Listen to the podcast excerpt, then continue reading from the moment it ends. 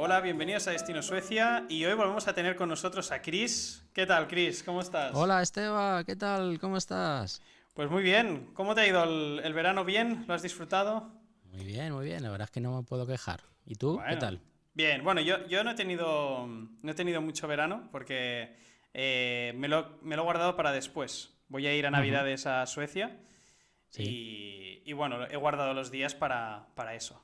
Bueno, eso está muy bien. A practicar. Sí, pasa que se, hace duro, ¿eh? Realmente no descansar aquello de decir una temporada de un mes o tres semanas. Eh, estoy estoy contando los te días. Pegas buenas, te pegas buenas madrugadas, me decías, ¿no? Sí, sí, madrugadas sí. Luego salgo temprano también, que eso es, es casi me gusta más que no entrar más tarde pero salir tarde. Pero sí, sí, cuando va acumulando eh, llega un punto que dices, hostia, ahora me apetece ya un poco desconectar, ni que sea eso, ¿no? 15 días o así. Claro. Así que bueno, ya te digo, eh, lo he guardado para Navidad, ya lo tengo todo cogido, billetes, hotel, que tendremos que quedarnos a dormir en Arlanda, porque no hay ya trenes. Ah. y, luego ya con la familia.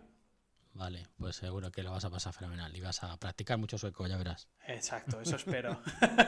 sí. Pues bueno, eh, venimos más o menos a lo que hacíamos en, en la temporada anterior, que era comentar noticias y hablar un poco sobre cómo está Suecia. Sí, porque ¿cuándo fue la última vez que grabamos? Lo estaba mirando antes. Yo no sé fue antes de verano. fue antes de... ¿Finales de junio o mediados de julio? Sí, sí, creo que sí. Eh, tiene que estar por ahí la semana, aquello que decías tú, semana 12. Pues no sé qué semana era, pero... Es verdad. Ah, bueno, lo, tengo tengo apuntado, pero no tengo la chuleta delante. pues sí, era, era antes de verano, me acuerdo, que, que luego hicimos el parón de verano y... Bien pues, merecido, buen descanso. Exacto, sí, sí. No, no, tanto tiempo buscando noticias, te merecías descanso de podcast y de todo. Han pasado cositas que luego podemos comentar. Sí, no, desde luego, ha pasado de todo. Bueno, yo eh, quería comentar aquella de los delfines en, en las Islas Feroe, que no es propiamente, no es Suecia, porque es Dinamarca, según tengo entendido, ¿no? Yo no me he enterado muy bien de la noticia. ¿No te has enterado? Hostia, pues ahora te lo contaré. Bueno, primero de todo, quiero decir que mañana haremos una grabación especial con una entrevista. Exclusiva mundial. Exclusiva mundial. Ah, nos falta el sonido ese del chiringuito, ¿sabes? De exclusiva.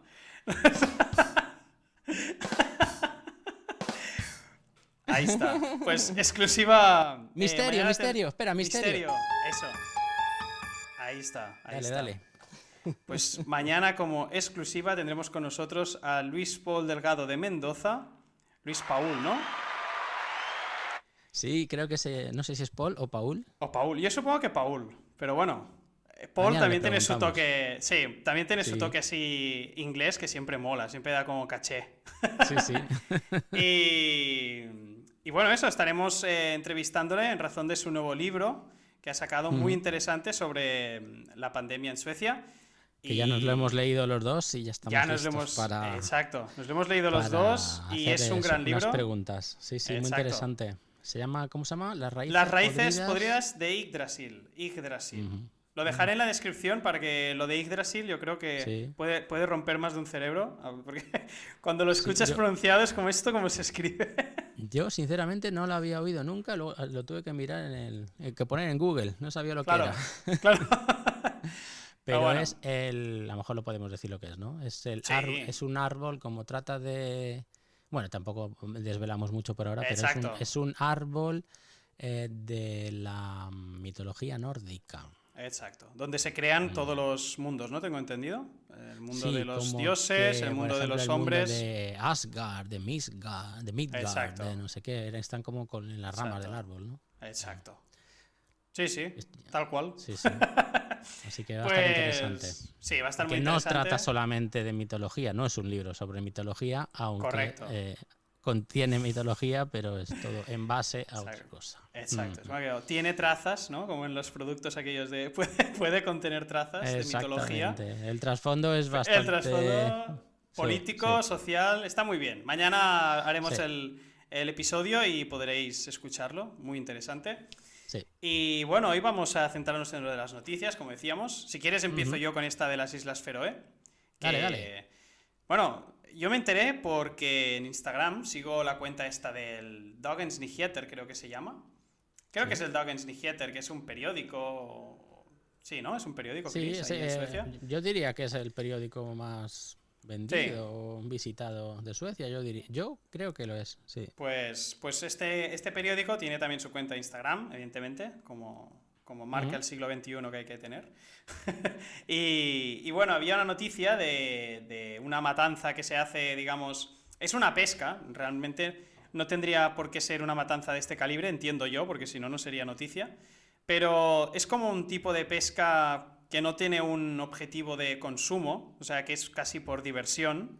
¿Pero ha sido en, Suecia o en Dinamarca esto? No, no, esto es las Islas Feroe, creo que es Dinamarca. Ah, las Islas Feroe, sí, esto pertenece a Dinamarca. Por cierto, que el idioma que se hable allí es muy parecido al sueco. ¿Ah, sí? Sí, sí, eso lo, ah. lo he leído yo. Pues mira, pues no es, no es propiamente Suecia, pero ha tenido mucho revuelo en Suecia porque yo te digo, yo que sigo muchas cuentas de noticias en sueco desde el Instagram, de golpe empecé, empecé a ver todo bombardeado con esta noticia. Y básicamente lo que ha pasado es eso, ¿no? Que son unas prácticas. Em, se hace. Es una tradición, digamos. Supongo que se hace una vez al año, ¿no? No me he informado más porque ya era bastante macabro todo. Pero lo de las matanzas de focas, algo parecido. Exacto, sí, pues con delfines. Eh, van al mar. Qué, fin tiene? ¿Por qué? ¿Qué, comen la carne o qué? No, no, puede ser, en serio. Yo te Creo que sí, ¿eh? Porque, a ver, si te digo. Mira, voy a buscarlo aquí en, riguroso directo. Yo estoy aquí también googleando. Sí, sí, sí, güey. Ahora. No, no sé si al principio eh, la, intención era de, diversión. O sea, entiendo que muchas tradiciones igual empiezan, yo qué sé, por consumir carne de delfín o lo que sea. Igual era para consumo. Pero hoy en día, pues claro. Eh, lo que ha sucedido, digamos que no, está justificado para consumo porque salieron, la noticia dijo que se mataron más de 1.400 delfines en un día. Pues no entiendo yo muy bien por qué, hacen esto. Bueno, digamos que es como, supongo que el símil, entre comillas, debe ser aquí con los toros, ¿no? En España, con, hacer espectáculo un poco de esto. yo tengo entendido que... De la playa roja, llena de sangre y todos los cadáveres ahí apilados. Que, sí, sí. no, no, muy bestia. Sí, sí, muy bestia. Quiero decir, o sea, además que es un animal que siempre se, ha hablado, que, que, tiene una gran inteligencia, que una gran... Que además es un mamífero, si no me equivoco también, ¿no? Sí, creo, sí, sí, creo que sí. Además, quiero decir, y es que aparte es eso, ¿no? Ya es, es, cruel, a día de hoy ya es cruel con cualquier tipo de animal, o sea, pero es eso, encima delfines que, que se sabe evidentemente que, no sé, digamos que tienen un sistema, digamos, una inteligencia y tal avanzada, no es cualquier cosa. Y... Pues ahora me, he quedado con la duda de por qué lo habrán hecho. Pero bueno, que, bueno, por, por, la carne, no creo, la carne del no. Yo, no, he oído nunca que se coma la carne. No, yo lo que, lo que leí en su momento era que esto atrae mucho turismo, evidentemente, hay mucha gente que va allí para asistir a esta caza, con lo cual ya hoy en día es como una práctica mm, económica, o sea, la isla digamos que gana mucho dinero atrayendo gente a la caza del delfín, porque, bueno, evidentemente, pues los locales de allí supongo que ingresan el triple, o sea, ganan mucho dinero con esto y con lo cual se ha quedado como una tradición, digamos, que hoy en día tiene tintes económicos turísticos, ya no de consumo ni de, nada, o sea... Pero bueno, entonces ahora era noticia porque evidentemente parece ser que esto va a ser un punto de inflexión porque claro, eh, ha saltado todo el mundo y se ve que ahora hay un debate muy fuerte sobre qué hay que hacer con esto, eh, si hay que regularlo, si hay que, yo qué sé, de, prohibirlo. Eh, yo creo que está más por la línea de regularlo y de, supongo que de marcar un, límite. Eh, pero bueno. Sí, la verdad es que es un, es un poco Hmm. necesario. En principio es, lo primero que me viene a la mente. Sí, sí, ya te digo, a mí cuando lo leí me, sorprendió porque no lo sabía que esto pasaba y me recordó mucho a los toros aquí en España, ¿no? Que, también ha habido mucho debate sobre eso porque pues es un poco aquello de matar un animal por espectáculo que llega a un punto que dice... Bueno, antitaurino total, o sea... En ese yo es que Sí, a mí me parece además. Yo, fui vegetariano un tiempo, que luego ya lo dejé de ser, pero yo, yo soy muy defensor de los animales y, hmm. y todo lo que se puede hacer para mejorar su calidad de vida, siempre y cuando. Bueno, pues yo entiendo que es complicado también y el ser humano también, pues. Eh, bueno, ese, es otro tema, que, que, no vamos por las ramas. Sí. Bueno, en cualquier caso eso, ¿no? Que me, pareció una similitud bastante parecida eh, y bueno, me, me, chocó, ¿no? Porque cuando piensas en Dinamarca, yo qué sé, Y cuando piensas en países así nórdicos, ¿no? Que siempre son tan, pues, eh, normalmente tienen fama de ser tan animalistas, eh, defensores de la naturaleza, ecologistas y tal, pues claro, de golpe abrir el móvil y ver 1400 delfines muertos, digo, hostia, eh, esto, ¿esto qué es? No es nada agradable. no, no es nada agradable, pero bueno, en fin. Esta era la noticia de impacto que yo quería traer hoy, para que quien no lo haya visto, pues que se informe, porque creo que es importante saber estas cosas, saber qué suceden. Pues porque bueno, algo habrá que hacer en este aspecto y tampoco creo que sea muy difícil en este caso concreto, forzar a que terminen con... No sé si con la práctica en la totalidad, porque aquí siempre cuando entras en temas económicos ya la cosa se pone... Eh, se pone, digamos, tensa, pero al menos que no se pueda matar 1400 en un día, o sea, me parece una, una bestialidad para... Es que, vamos, en todo, cualquier sentido. Una, bestialidad, total. sí, sí. Exacto.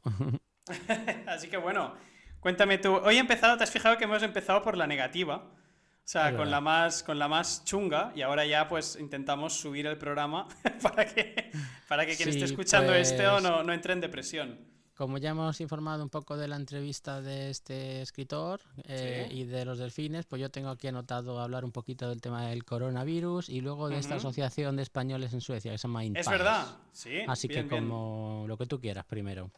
Vamos a hablar de coronavirus y terminamos con la asociación. Muy bien. Pues nada, el, estado actual eh, es mejor. Eh, ha bajado mucho el número de personas eh, infectadas.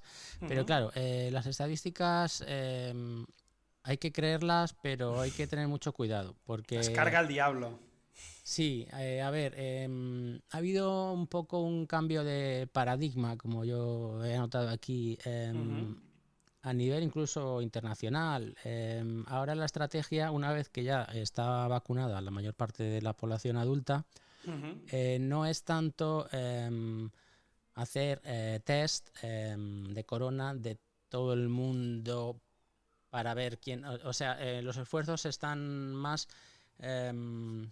yendo hacia las personas que se enferman, no tanto a las personas que se infectan, ¿no? O sea, si te infectas, si te enfermas, o sea, eh, por ejemplo, una cosa que, me ha llamado la atención, esto, bueno, lo he visto en un vídeo de un, no tengo aquí el nombre del, señor, si alguien lo quiere mirar, porque es un vídeo muy interesante. Hay un, médico que se llama John Campbell, Campbell. Doctor John Campbell se llama el canal de YouTube y la verdad es que tiene un montón de visualizaciones. Y el vídeo que se llama Important Announcement, ¿no? El eh, anuncio importante. Y ahí vi eh, que mm, un dato que él lo analizaba, que es que por ejemplo que en, en Alemania eh, el gobierno de Angela Merkel ha decidido que los test de corona ya iban a dejar de ser gratuitos. Eso indica que, que se está, eh, la inversión, el esfuerzo se está yendo más a la gente que se infecta, ¿no? O sea, en el, fondo es, un poco, da un poco de pena decirlo, porque es un poco como una... Reconocer que, que, no podemos contener el virus, pero en el fondo es así, con la variante Delta, eh, mm, en cierto modo se está ya como, o sea, el, esfuerzo es ya a la vacunación, no es tanto a, a, que, a que no se infecte la gente. Bueno, claro, sí, sí, porque es que claro, y más en, Suecia, supongo, también. Y aquí en España también, ¿eh? Pero quiero decir que como se actuó bastante tarde, que, digamos que el virus se ha expandido mucho y, en cierta manera lo sigue haciendo, aunque con mucha menos mortalidad. Y aquí, aquí en España, al menos en Barcelona, que es lo que yo tengo datos, ha bajado muchísimo. O sea, el nivel está eh, casi de los más bajos registrados, con lo cual vamos bien. Pero, pero bueno, sí, que, que el virus ha circulado y sigue circulando. Entonces, Claro, aquí en, Barcelona, en Cataluña, lo que se ha hecho es vacunar a todo Dios y, centrar los esfuerzos en la vacunación. En la vacunación, claro, ahora mismo es, el, es lo que se está un poco centrando la estrategia, ¿no? A nivel europeo, incluso mundial. Hmm. Y tengo entendido eh, que Suecia va, a dejar, va a quitarse restricciones eh, el mes que viene, ¿es? O este mes, sí, el 29 de septiembre, esto es en 10 días, ya es el fin total de medidas. O sea, ya se acabó la pandemia, ya nada de nada, ¿eh? En serio, en serio. Sí, sí.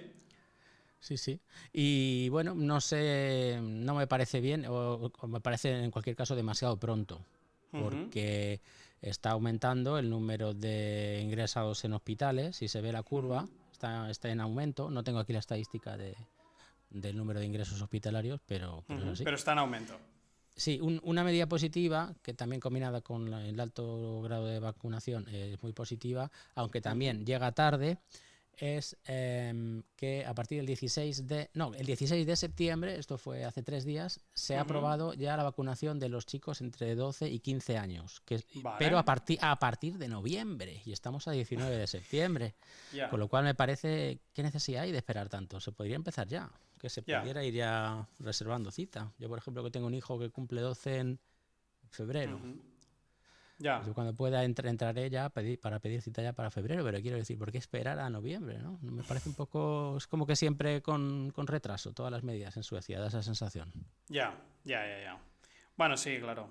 Eh, ya te digo, bueno, es que eh, con la entrevista que haremos, eh, creo que podremos profundizar mucho en este tema, porque... Que, ya podemos decir que va de esto.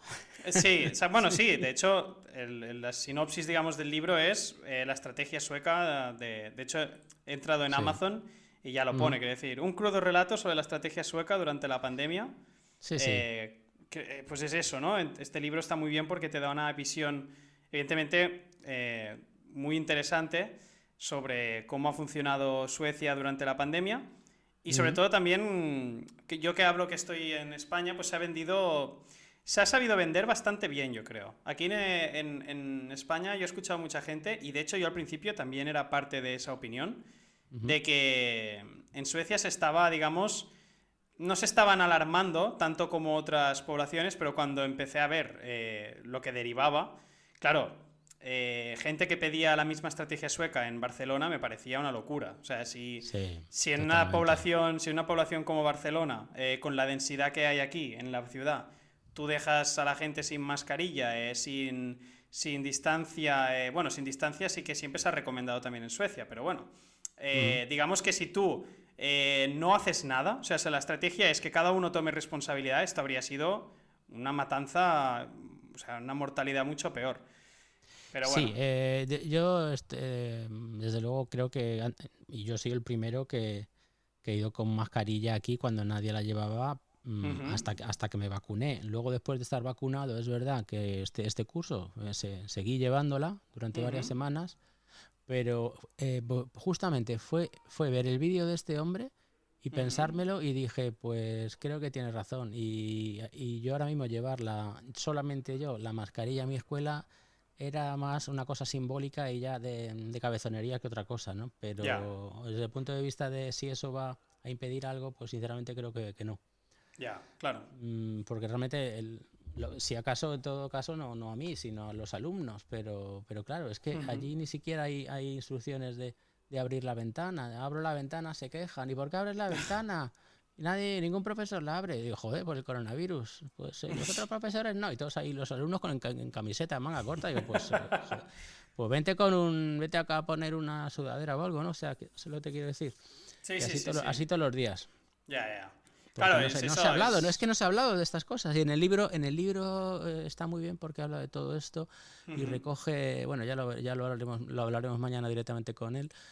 Todas estas noticias las recoge muy bien.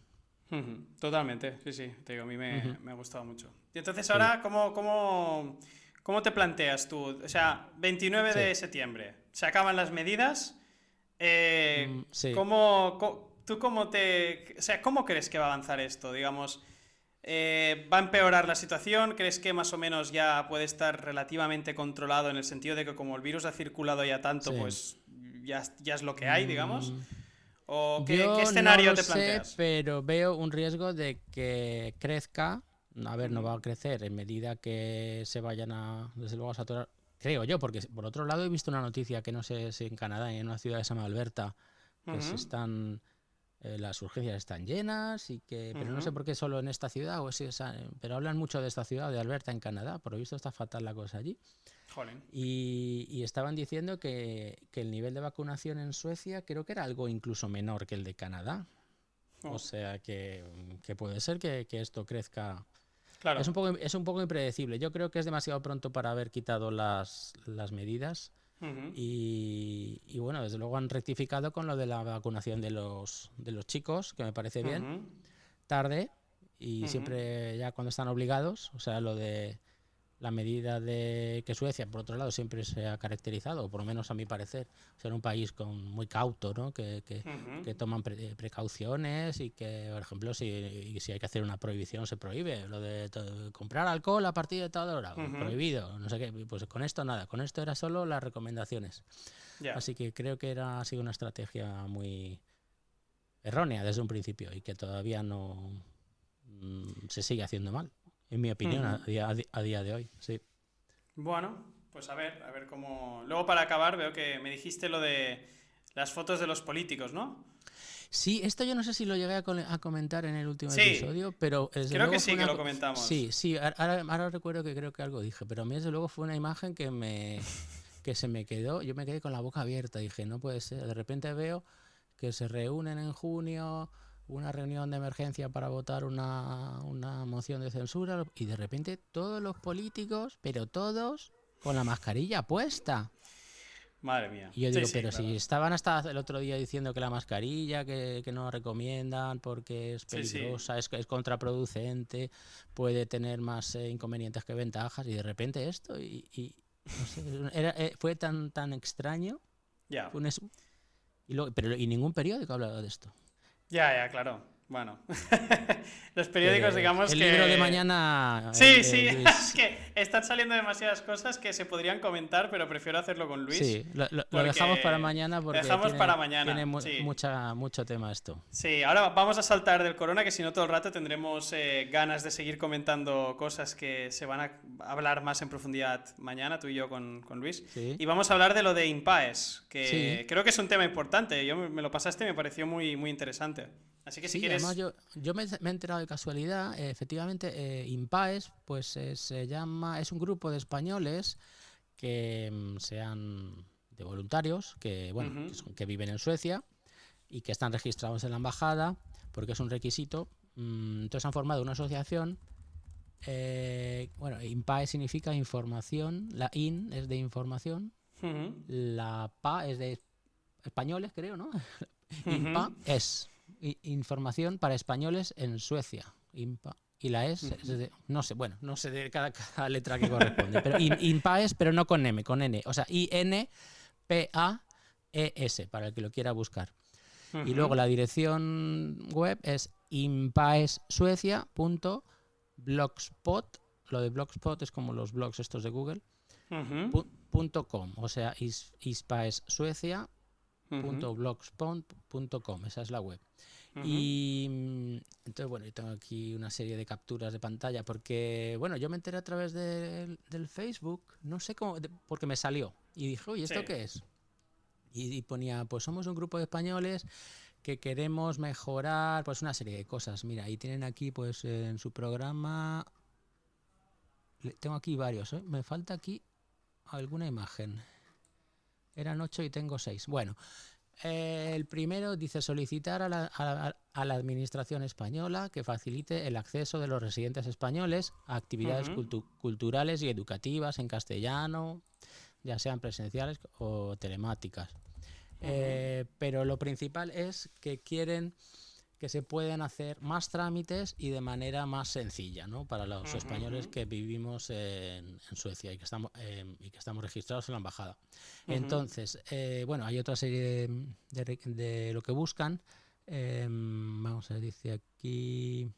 Por ejemplo, que los españoles que tienen su residencia legal lejos de Estocolmo, ya que Estocolmo pues, es un país muy largo, ¿no? Muy alargado pues el tener que desplazarse hasta allí con el fin de actualizar sus documentos. Caso del pasaporte, por ejemplo. dice, dice, no tiene sentido hoy en día teniendo en cuenta el desarrollo tecnológico actual. Eh, otro punto. Em, ah, esto es muy importante. No sé si has oído hablar de lo de la ley del voto rogado. No. Eh, esto es un rollo para todos los que viven fuera de España, porque cada vez que llegan las elecciones, a nosotros eh, automáticamente no nos, no nos, envían las papeletas electorales, aunque estemos registrados en la embajada. Tenemos que hacer el voto rogado, mandar una carta diciendo que estamos interesados en votar haciendo con el, código no sé qué, luego nos lo mandan y con eso ya nos mandan las papeletas, o sea, es un rollo, un rollo total. Y, y, eso se llama la, la ley de voto rogado. O sea, tienes que rogar, no de rodillas, que quieres votar. Tienes que mostrar una actitud activa. No decir quiero votar. Exacto. Y dice, seguiremos el desarrollo de la derogación, o sea, quitarla, ¿no? De la ley de voto rogado que se está discutiendo en el Parlamento y la ley que la sustituirá. Y dice, consideramos de vital importancia revitalizar el movimiento asociativo. Para ello es necesario la participación de los residentes, pero también es fundamental el apoyo por parte de la Administración en forma de políticas que motiven e impulsen a un trabajo colectivo. Y luego eh, hay alguno que me, falta el punto 4 y el 5. Tengo aquí unas capturas de pantalla. sí, sí, tira, tira. esto más de uno le va a interesar, Quiero decir que el punto 4 y el 5 me han desaparecido. Ah, vale. Pero, tengo el último, el 8. O sea que me paso de, del 7 al 8. He, leído el 1, 2, el 3 y luego el 6, 7 y 8. Y el, el 8 dice, solicitaremos también que se dote a los consejos de residentes españoles de un presupuesto adecuado para los procesos electorales. Esto lo estaban comentando porque hicieron, bueno, hicieron, no le he dicho, que hicieron como una charla de Zoom y todas estas personas pues estaban informando. Em, entonces, por lo visto, hay un, para ese tipo de asociaciones hay un presupuesto, creo que tienen un presupuesto anual de 2.500 euros por, por, por año, para, pero no, pero para toda la asociación. Entonces imagínate si estas personas se tienen que, desplazar a Estocolmo todos en tren, con un viaje que hagan de las ciudades donde viven a Estocolmo y de vuelta, ya se han fundido el presupuesto anual. O sea, es que es ridículo. No da para nada, ¿no? Entonces, y estos son, pues, eh, las asociaciones de españoles en el extranjero, pues tienen este, este presupuesto. Pero entonces, hay una cosa que, mm, bueno, dice necesitamos avales. Entonces, ¿qué son los avales? El aval es muy sencillo. Eh, entonces, todo el que nos esté escuchando, que sea español, que viva en Suecia y que esté registrado en la embajada, puede dar su aval, y esto significa dar su consentimiento para que estas personas se constituyan como asociación y nos representen a todos nosotros, pero necesitan un número determinado de avales y el plazo, el plazo se acaba el 27 de septiembre. Entonces, por favor, el que nos esté escuchando, que vaya a la, página web que he dado y ahí dice cómo se envía el aval. Pero es muy sencillo. Creo que se manda un email a una dirección y una, una, fotocopia del DNI y tu firma escaneada y con eso ya lo cuentan como aval. Entonces tú autorizas que se formen como asociación y te representen. pero tiene que ser un mínimo de personas y si no, no, no lo pueden hacer. Claro, pondré en la descripción la dirección de la, página web, digamos, para, facilitar que la gente pueda, digamos, pulsar directamente si están interesados en hacerlo y viven en Suecia, porque hay que aclarar que esto hay que vivir en Suecia para poder hacerlo. Sí, hay que estar ya viviendo en Suecia. Exacto. Eh, Tener una dirección. Ser, español, estar viviendo en Suecia y estar registrado en la embajada porque yo incluso tardé cuando llegué aquí en registrarme y luego conocí a algunos que no se querían registrar o en diferentes motivos, porque no sabían si se iban a quedar, si iban a ir. Yo reconozco, mm, yo creo que, o sea, que recomiendo, quiero decir, que, todo el mundo se... Claro, pues al final esto se traducirá en facilidades. se registre, claro, porque cuanto antes lo hagas, pues mejor. A ver, es un rollo, y si vives, imagínate, en el norte de Suecia, pues te tienes que a lo mejor pedir un día o dos de trabajo para irte... ¿A Estocolmo hay que ir o qué? Esto hay que hacerlo ahí en la... Claro. creo recordar que había que, ir en persona, creo que sí. Madre mía. Ya, claro. Mm. Sí, sí, es lo que dices. Si vives en Umeo, por ejemplo. Exacto. bajarte hasta Estocolmo es un esfuerzo, pero bueno, claro. Mm. Los gajes de tener un país tan largo, ¿no? que todo este.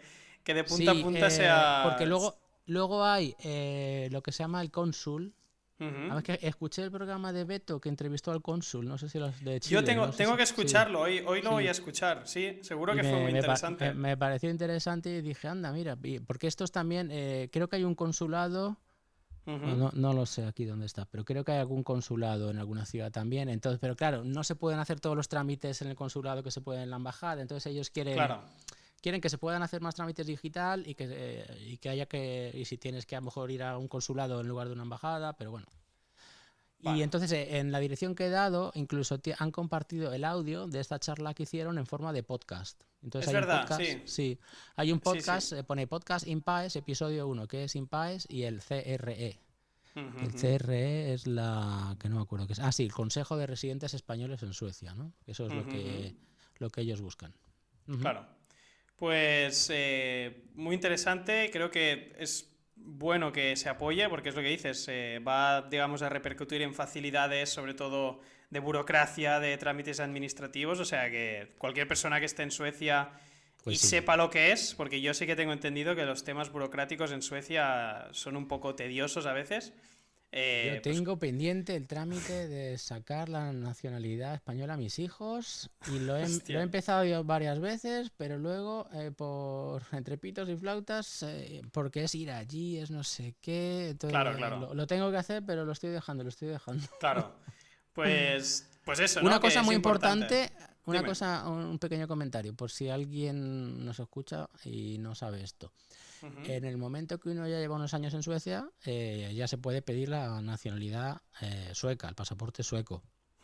Pero hay un trámite muy importante que hay que ir a la embajada y hay que rellenar un papel y certificar que tú quieres conservar tu nacionalidad española. Si no la pierdes. Y creo que son tres, años desde que te la dan. Esto no sé si lo hemos hablado en algún episodio. No lo hemos hablado, pero yo esto lo he, visto en los, digamos, en los grupos de Facebook de gente que lo comenta. Entonces... Luego a lo mejor se podría recuperar haciendo otro trámite y no sé qué, pero vamos, que a lo mejor un día vas y dices, ah, y dices, no, si tú ya no eres ciudadano español, si tú ya ¿Eh? han pasado, tres años desde que eres sueco y no has dicho que querías mantenerla y te la han, te la han quitado automáticamente. Eso me, parece fatal, pero bueno, pero no sé, no sé cuál es el motivo realmente. O sea, si, si haces eso, digamos que tienes entonces española y, y sueca la nacionalidad o cómo va. ¿O no? Solo la española. En el, momento que. Eh, tú estás aquí, llevas, creo que son cinco años con el permiso de residencia permanente, entonces ya te pueden dar, si lo solicitas, el pasaporte sueco y ya eres ciudadano sueco. Exacto. Y entonces, claro, tú tienes tu, tu pasaporte español y tu pasaporte sueco. Pero si no dices a la embajada de España en Suecia que quieres mantener tu pasaporte español, te lo, pasado tres años desde que te, han dado la sueca, dejas de ser ciudadano español. Si no haces ese trámite. Claro, pues bueno remarcarlo, ¿eh? Vaya. Sí, sí, por si alguien por lo que sea no lo sabe, que, lo, que lo haga.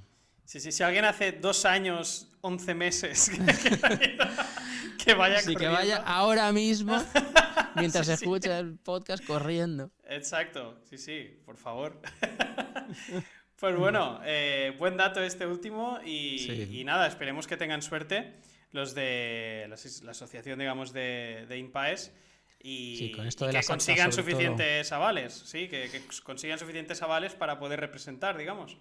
Sí, y bueno, pues a eh, ver que si se... La verdad es que me gustó mucho ver el vídeo porque me salía un, un señor, creo que se llamaba Julio, que llevaba muchos años en Suecia y también muy metido en el movimiento asociativo y se ve que tenía mucha experiencia, hablaba muy bien y decía pues todas las ventajas que es estar y no la verdad es que era así motivador no escucharlos se, les veía convincente no eh, sonaba sí todo y se les, se les, veía también que, que, que, que, lo hacen de manera desinteresada y por el bien de todos y entonces digo bueno pues esto merece merece dar, dar, un apoyo que nos están en el fondo echando una mano a todos no totalmente. Pues eh, muchas gracias Chris por haber venido pues hoy a virtualmente. y mañana, Exacto. Mañana haremos la entrevista. Este episodio lo subiré, lo subiré hoy, porque ah, así pues, no pues queda. Claro, porque si no queda raro, ¿no? Que claro, porque a lo mejor incluso alguno lo, alguno lo puede escuchar. Bueno, en cualquier caso no se, no se les va a pasar el otro tampoco, porque no es en directo, pero vamos. Bueno, pero, sí, siempre hemos generado pero a, lo mejor, a, lo mejor les, a lo mejor les da tiempo a empezar a leerse el libro, si les parece interesante. Es verdad. Sí, porque una, una de las cosas buenas de este libro es que no es excesivamente largo. Y no, y se lee muy bien. Sí, y eso se agradece, porque. O sea, que hay libros. Los libros. La calidad de un libro no se mide por si es largo o pequeño, ¿no? Pero, no, pero encima, cuando es bueno y no se exacto, hace pesado, cuando, exacto, cuando es bueno y encima pues no, no, te está, no te requiere muchas horas, siempre se disfruta también de otra forma. Así que bueno, eh, mañana tenemos la entrevista con Luis y recomiendo a todos los, los, que escuchen este episodio pues que lo cojan con ganas, que seguro que nos va a dar una visión muy, muy interesante sobre Suecia, sobre cómo se ha vivido la pandemia y, seguro que también sobre sociedad, comparaciones, digamos, o puntos de vista de un español allí que ya lleva 15 años. Eh, yo creo que va a ser, va a ser interesante. Sí, va a estar muy interesante mañana la entrevista. Así que bueno, eh, muchas gracias Chris nuevamente. A ti Esteba. Y nos vemos mañana. Hasta mañana. Un saludo Hasta a todos. luego. Chao, Un saludo. Chao. Chao.